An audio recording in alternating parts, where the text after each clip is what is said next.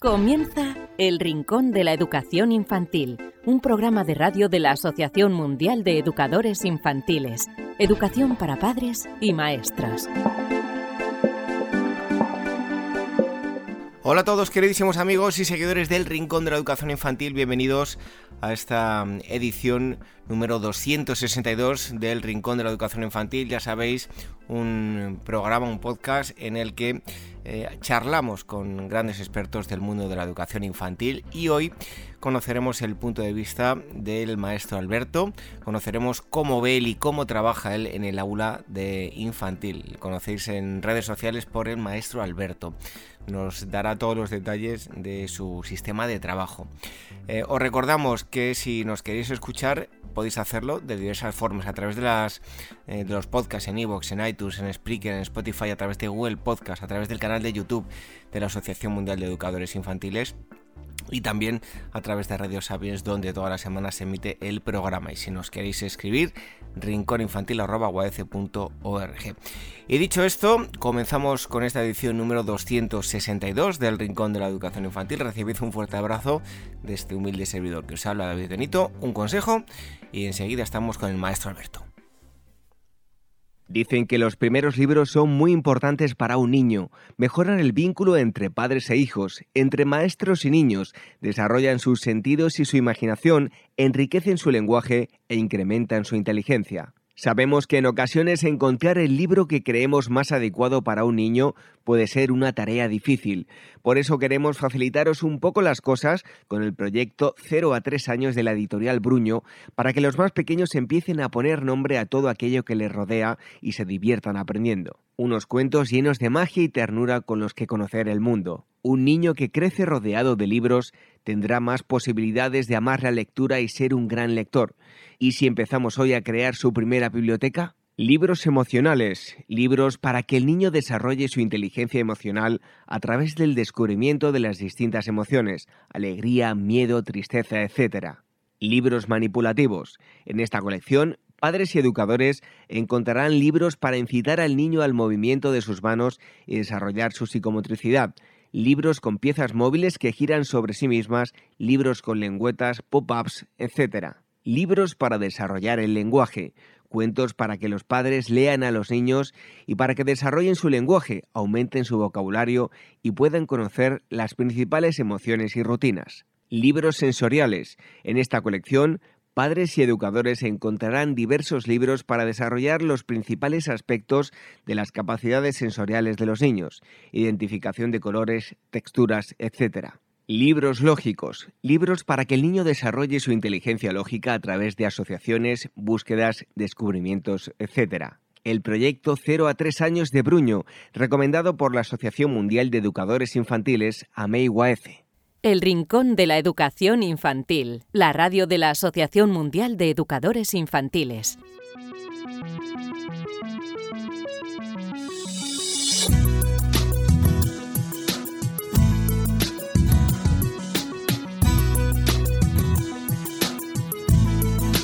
Hola a todos amigos, una semana más aquí en las tertulias de AMEIWF. También podéis escuchar estas entrevistas en el Rincón de la Educación Infantil.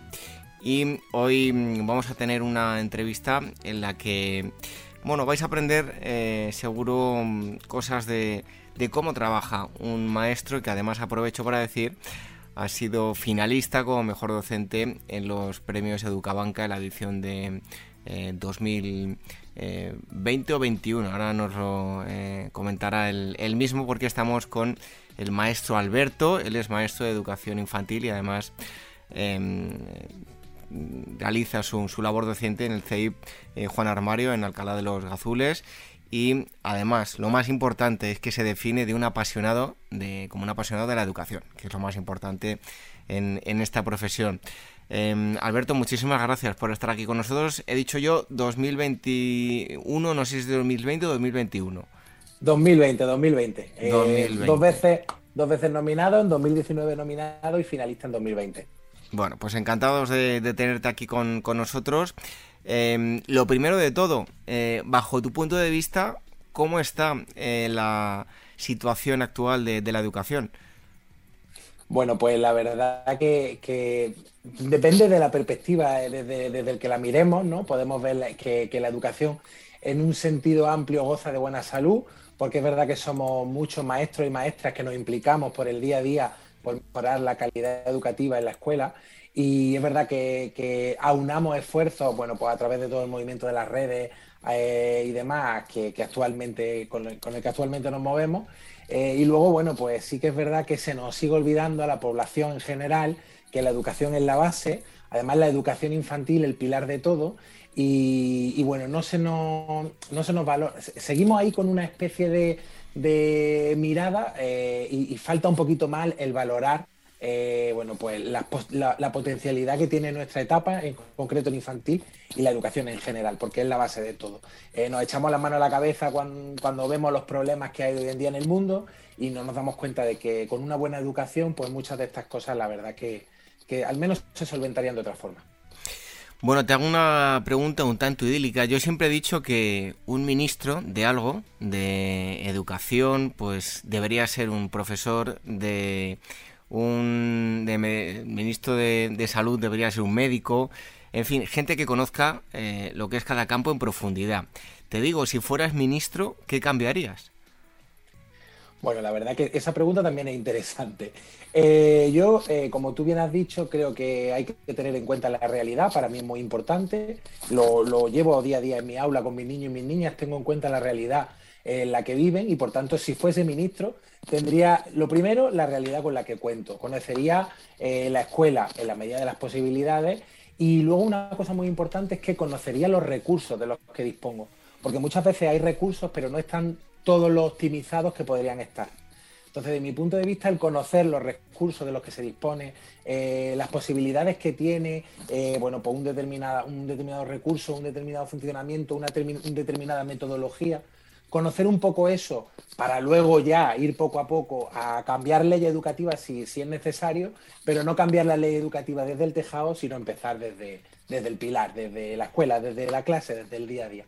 Así que eso sería lo, que haría como ministro, escuchar a los docentes, a los compañeros y compañeras que formamos la escuela en, nuestro país.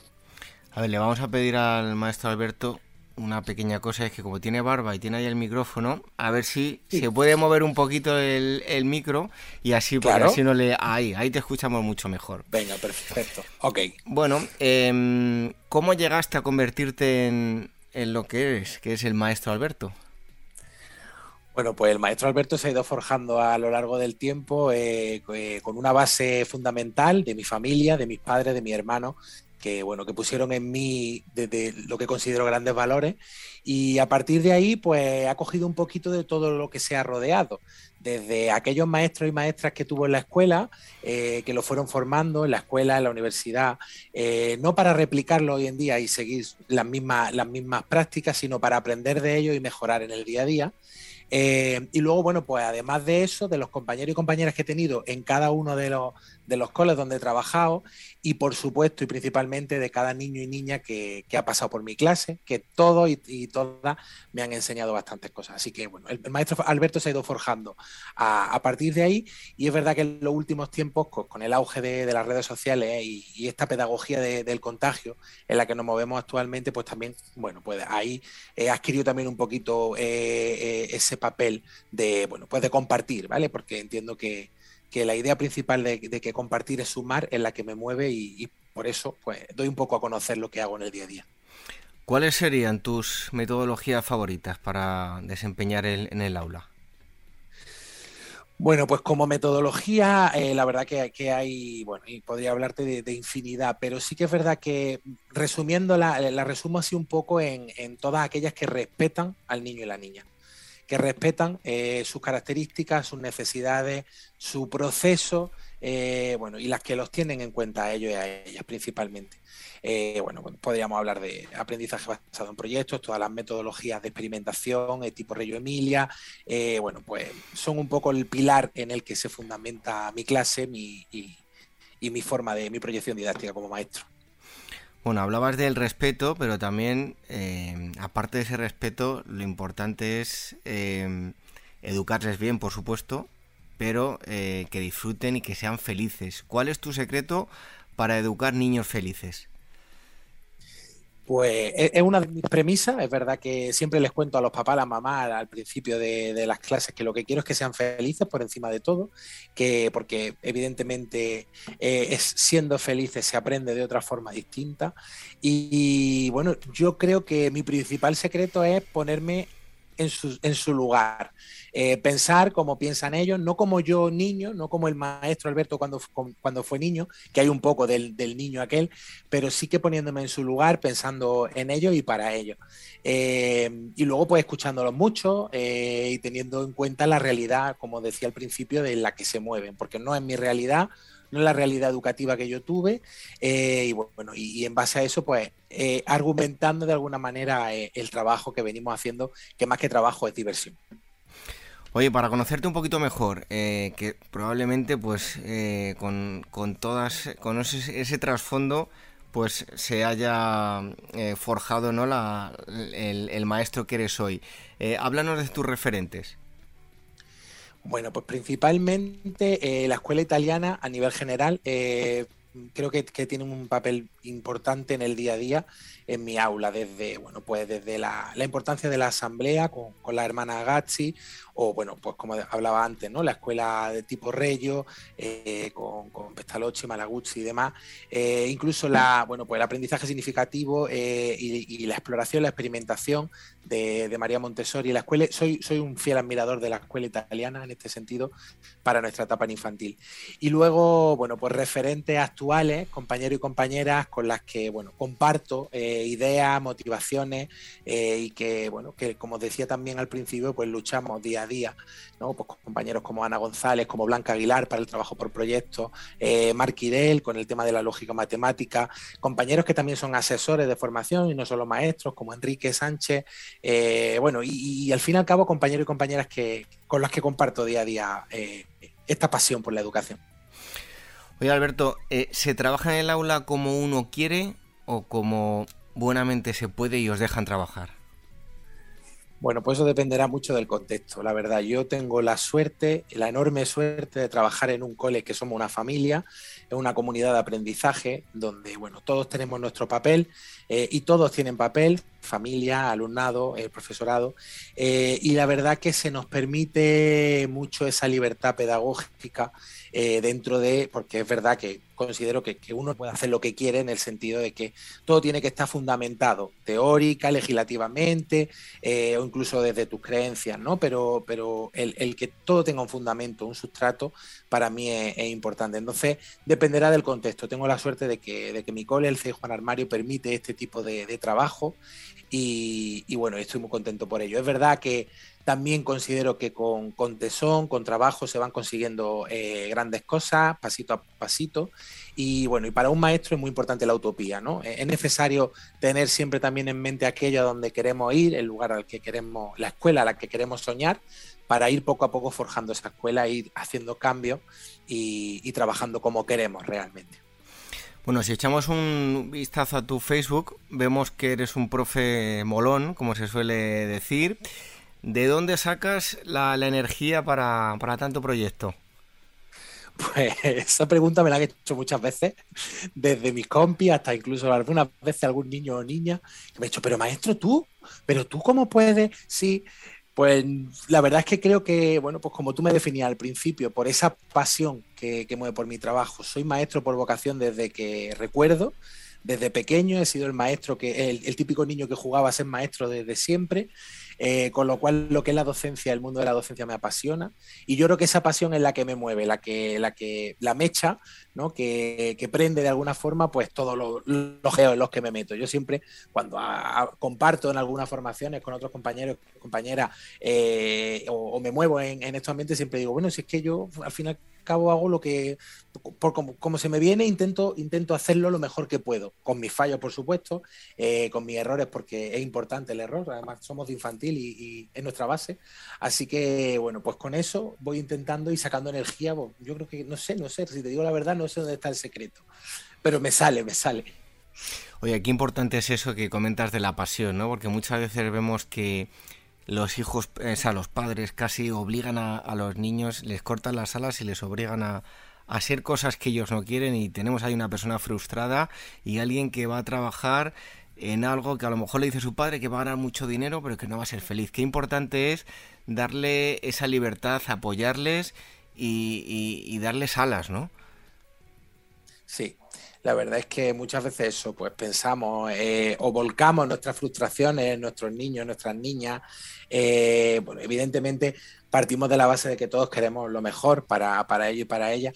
y, nos olvidamos de tenerlo en cuenta, de pensarlo, de, de, escucharlo, de, ver que, bueno, pues que, todos los niños no sirven para las mismas cosas, no destacan en las mismas cosas eh, y, bueno, y que, tenemos eso, que, que animarlo en, en, cada sentido, ¿no? Entonces, eh, yo siempre les cuento a la familia las primeras veces que, tenemos que somos compañeros y compañeras de, de, trabajo, de un trabajo maravilloso que es la educación de los niños y las niñas. Y, y por tanto, como compañero y compañera, tenemos que respetarnos, que ir en la misma misma línea y, sobre todo que tener en cuenta ese trabajo, ese informe que estamos en el, sobre el que estamos trabajando en distintos despachos, a veces compartiendo también en, en esas reuniones, pero es verdad que, bueno, me parece muy importante esa, el, empujar a, los niños hacia donde quieran volar. Bueno, en la prensa hace poco veíamos eh, que hablaban de ti, de Alberto Padilla, eh, maestro infantil, y que coordina un proyecto educativo en el que los niños y niñas aprenden la cultura del circo en el, en el aula, convertida en una gran carpa con, con espectáculos, con acrobacias, con, con, payasos.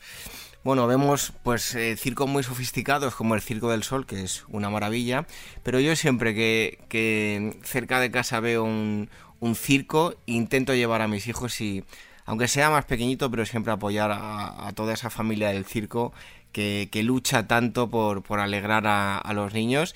Y bueno, eh, cuéntanos cómo fue ese, proyecto relacionado con el circo. Bueno, pues surge como deben de surgir los proyectos de, los niños y de las niñas. Surge de, su motivación, de, pues del sondeo que, venimos haciendo cada año para, abordar el trabajo que, vamos a hacer durante el curso y bueno, y en este caso, pues los niños, el, el ambiente circense que, que, montamos en el aula para, bueno, pues para de alguna manera rescatar su idea, eh, les llamó mucho la atención, eh, eh, demandaban mucho ese tipo de ese material, ese, ese, espacio concreto del aula, y por tanto a partir de ahí, pues decidimos montar lo que pues al final acabó siendo un gran circo, además un circo solidario que en estos tiempos también es algo tan importante. Y bueno, y surgió de ello, buscamos un poquito la motivación con ayuda de la familia yo, siempre, eh, pues como también te he dicho antes, voy de la mano de, las familias. Tengo la suerte de contar con una familia estupenda, que están ahí para todo, eh, que se meten en todos los fregados en los que, los que las meto. Y bueno, y al final, pues un payaso triste que, ha perdido su circo. Oye, chicos, ¿qué hacemos para poderlo ayudar? Pues vamos a montar un circo y para montar un circo tenemos que aprender cómo funciona.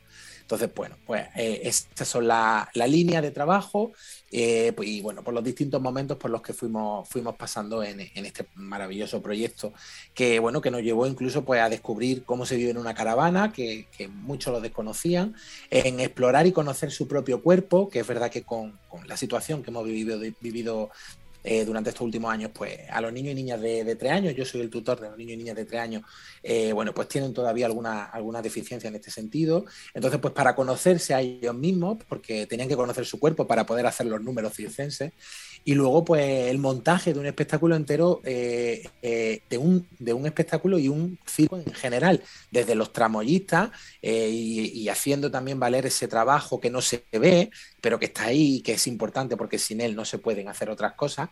Y bueno, y al final, pues el resultado de, un, de un, circo como espectáculo, con todo el lujo de detalle, y que bueno, pues que la recaudación finalmente pues, fue para, para Ucrania.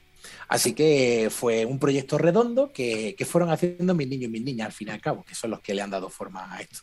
Una experiencia fabulosa, desde luego. Desde luego que sí. Em, Alberto, ¿qué aporta el, trabajo por proyectos? Ya que hablabas de, en este caso concreto del, del circo. Bueno, pues eh, el papel principal del niño protagonista, de la niña protagonista, eh, para mí es uno de los ejes vertebradores del proyecto. Que ellos sean, eh, de, ellos y de ellas parta la, idea, surja la motivación y, vayan guiando un poquito el proyecto, porque no olvidemos que no es algo cerrado, sino que, debe ser flexible y atendiendo a, cómo va derivando. Eh, y luego también para mí es muy importante el tema y la idea de que lo importante es el proceso en general. No hay un resultado final que es la, el pilar más importante del trabajo, sino todo el proceso desde que comienza hasta que finaliza y además cíclico, ¿no? que siempre continuamente se van, se van desarrollando las distintas fases, eh, una de cara a la otra. Eh, así que pues para mí es, lo principal y luego bueno la apertura que permite englobar distintas metodologías, distintas formas de trabajo dentro de, un mismo tema, por ejemplo, también es, algo muy, muy importante. Bueno, y algo resumido evidentemente, porque la pregunta que te voy a hacer ya es muy amplia, pero ¿cómo podemos llevar a cabo el proyecto? No sé los... Em, las posibles ventajas, los inconvenientes que vamos teniendo en el camino, eh, bajo tu experiencia, ¿cómo, ¿cómo se lleva a cabo? Bueno, lo primero es escuchar a los niños y a las niñas. Eso para mí es lo primero. Escuchar eh, lo que ellos, a los que ellos y ellas les interesa, eh, lo que les gusta, en la situación en la que están viviendo, lo que les, lo que demandan. Eh, escucharlo y esa sería la base del trabajo por proyecto. Luego, a la hora de planificarlo, es verdad que hay que planificarlo muy bien. Esa es una ventaja y un inconveniente a la misma vez porque hay que planificarlo minuciosamente, porque es verdad que es algo que se va haciendo también en el camino, pero que tiene que estar marcado. Em, yo, por ejemplo, para, para, esa planificación cuento también con la familia, la involucro desde esa parte en el proceso, no, no, solo pido su colaboración para que vengan a montar algo o hacer una actividad, sino que desde el principio les digo, oye, este, este es el proyecto, vamos a ver cómo lo llevamos, qué se ocurre, que vosotros que conocéis a vuestros niños, vuestras niñas. Eh, entonces, de la mano de las familias para mí es mucho más fácil, aunque esa, esa parte hay que cerrarla muy bien, esa, esa planificación. Y bueno, y luego es que la verdad el resultado es la motivación de los niños y niñas, el que siendo felices eh, aprenden por sí mismos, solo, sola, de uno y de otra. Y la verdad que, pues para mí, yo no concibo ahora mismo eh, el, no poder hacer eh, este tipo de trabajo eh, en la escuela. respeto, por supuesto, todas las formas de, y, metodología, pero bueno, es verdad que para mí, bueno, pues he encontrado ahí la horma de mi zapato que me permite hacer un poco de todo. Yo siempre, en mi casa somos muy artistas, y hay gente que canta, que baila, que y yo eh, eh, mediante los proyectos descubro que no solo yo puedo hacer un poco de todo, puedo cantar, bailar, no sé qué, sino que puedo permitir que mis niños y niñas hagan también de todo. Así que, bueno, pues de esa forma contribuyo a esas inteligencias múltiples que también hablábamos antes eh, y les doy a, la, a cada uno y a cada una para, para volar. Bueno, pues un esbozo de, de, todo ese arte del que comentas lo vais a poder encontrar en las redes sociales. ¿Dónde te puede encontrar la gente, Alberto? Bueno, pues nada, con el maestro Alberto, eh, ese es mi nombre, tanto en Facebook como en Instagram, eh, en YouTube, en el canal de YouTube también, eh, en Twitter, y bueno, y en el blog de Averroe, el maestro Alberto. Eh, ahí podrán encontrar todo el trabajo que hago. Es verdad que no comparto todo lo que me gustaría porque, bueno, no tengo el tiempo que, me, que, dedica o que se necesita para quizá compartirlo todo. Sí que intento compartir pues las cosas que, parecen más interesantes y que creo que, les podemos sacar más, más partido entre los compis. Así que ahí pueden encontrarme para lo que haga falta y para lo que sea. Aquí estoy pues ahí tenéis la forma de contactar con el maestro Alberto, al que le damos las gracias por haber estado aquí con nosotros en estas tertulias de MIUAF y también podéis escucharlo en el Rincón de la Educación Infantil. Alberto, muchísimas gracias, un fuerte abrazo y hasta pronto. Nada, muchísimas gracias a vosotros por el trabajo que hacéis y por contar conmigo en este caso. Hasta pronto.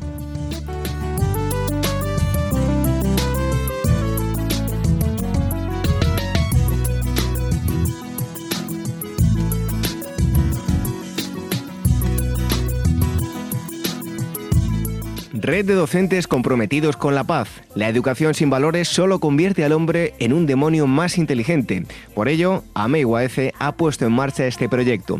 Un docente comprometido con la paz es un profesional de la educación infantil o primaria que sabe y cree que la docencia es la tarea que más puede transformar la sociedad y que quiere conseguir un mundo mejor, más justo, más equitativo, más amable y en consecuencia más feliz. Apúntate y forma parte de la red de docentes comprometidos con la paz. Es gratis y solo tiene ventajas. Visita la siguiente web uae.org barra docentes comprometidos. Como dijo Nelson Mandela, la educación es el arma más poderosa que puedes usar para cambiar el mundo. Red de docentes comprometidos con la paz. El Rincón de la Educación Infantil, la radio de la Asociación Mundial de Educadores Infantiles.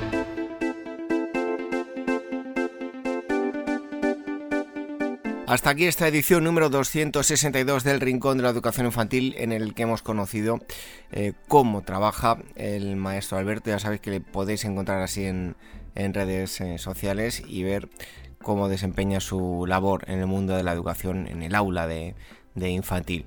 Si queréis contactar con nosotros, rincóninfantil.org y eh, para escucharnos, muy fácil, a través de los podcasts en iVoox, en iTunes, en Spreaker, en Spotify, a través de Google Podcast y a través del canal de YouTube de la Asociación Mundial de Educadores Infantiles. También no nos olvidamos de Radio Sapiens, donde todas las semanas se emite el programa. Regresamos dentro de una semana. Hasta entonces, que seáis muy felices. Adiós. La mariposa debe ser libre.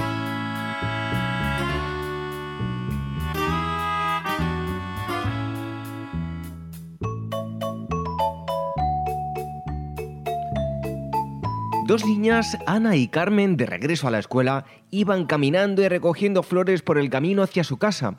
De pronto, apareció una hermosa mariposa con alas de vistosos colores que volaba alegremente entre las flores.